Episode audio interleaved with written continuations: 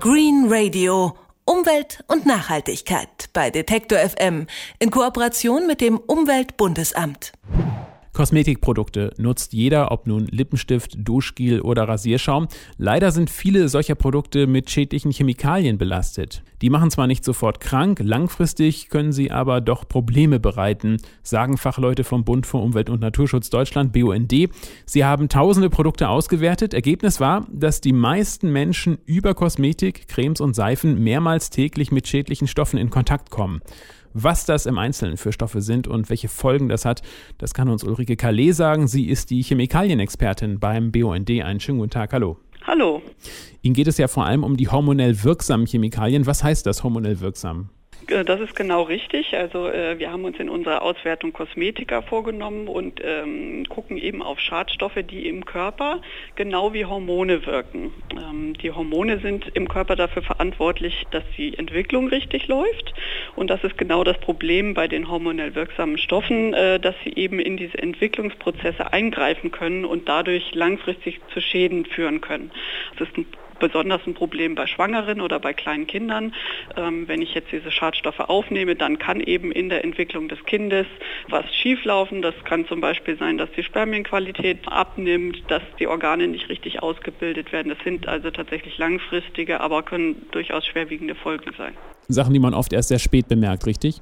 Das ist eben genau der Punkt, ja.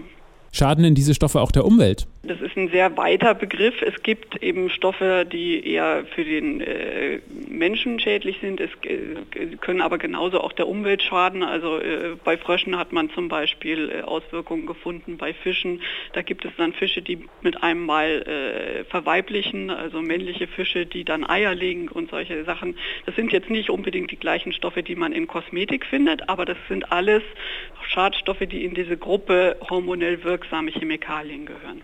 Und in welchen Produkten haben Sie solche hormonell wirksamen Chemikalien gefunden? Wir haben uns äh, als BUND vor allem Kosmetik angeguckt. Das hat den Grund, dass bei den Kosmetikern die Inhaltsstoffe draußen auf der Verpackung oder auf dem Produkt draufstehen. Das heißt, es ist relativ einfach zu erkennen, ob da hormonelle äh, Stoffe drin sind. Und äh, bei Kosmetikern sind es vor allem die Parabene, die eingesetzt werden. Und diese Parabene werden in Kosmetika als Konservierungsstoffe eingesetzt. Die findet man eigentlich in fast äh, in vielen Produkten, also vom angefangen von Lippenstift äh, über Haarwachs, Rasierschaum, Zahnpasta, Sonnencreme.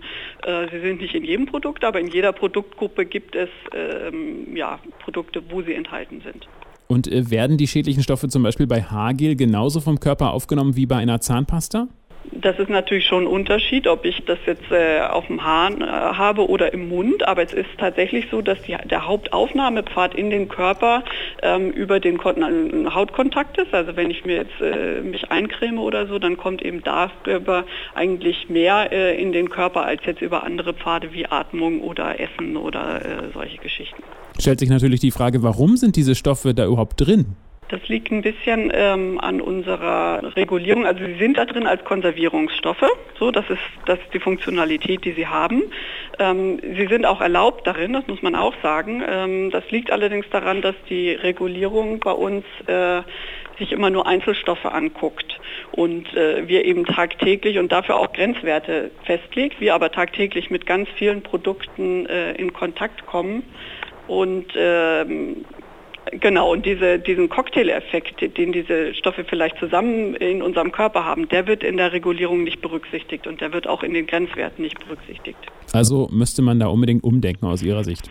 Auf jeden Fall. Das ist einfach ein vermeidbares Risiko. Es gibt äh, sehr viele Produkte, die mittlerweile auch ohne diese Stoffe auskommen. Es gibt Naturkosmetik, die kann da ganz gänzlich drauf verzichten. Es gibt aber auch viele konventionelle Produkte.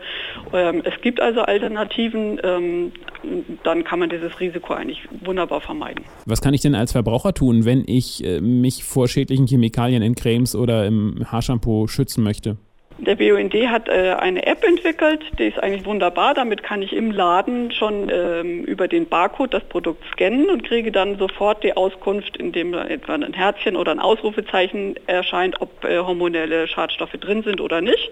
Und äh, das kann man entweder im Laden oder zu Hause machen und äh, das ist wirklich sehr, sehr verbraucherfreundlich und ganz einfach zu bedienen. Und wäre es auch eine Möglichkeit, konsequent nur Biokosmetik zu verwenden? Also sind Bioprodukte besser? Also in unserer Auswertung hat sich das tatsächlich gezeigt, ja, dass äh, die Naturkosmetik ohne die Parabene, die äh, die häufigsten hormonellen Schadstoffe sind, äh, auskommt. Also auch das wäre sicherlich ein guter Weg. Und wenn man ganz sicher sein möchte, dann einfach nochmal scannen und dann kriegt man eine Antwort. Dankeschön. Ulrike Calais, sie arbeitet beim Bund für Umwelt und Naturschutz Deutschland BUND und sie kritisiert, dass viele Kosmetikprodukte mit hormonell wirksamen Stoffen belastet sind. Welche Folgen das hat, das haben wir gerade mit ihr besprochen. Ich danke Ihnen ganz herzlich für das Gespräch. Vielen Dank. Green Radio. Umwelt und Nachhaltigkeit bei Detektor FM in Kooperation mit dem Umweltbundesamt.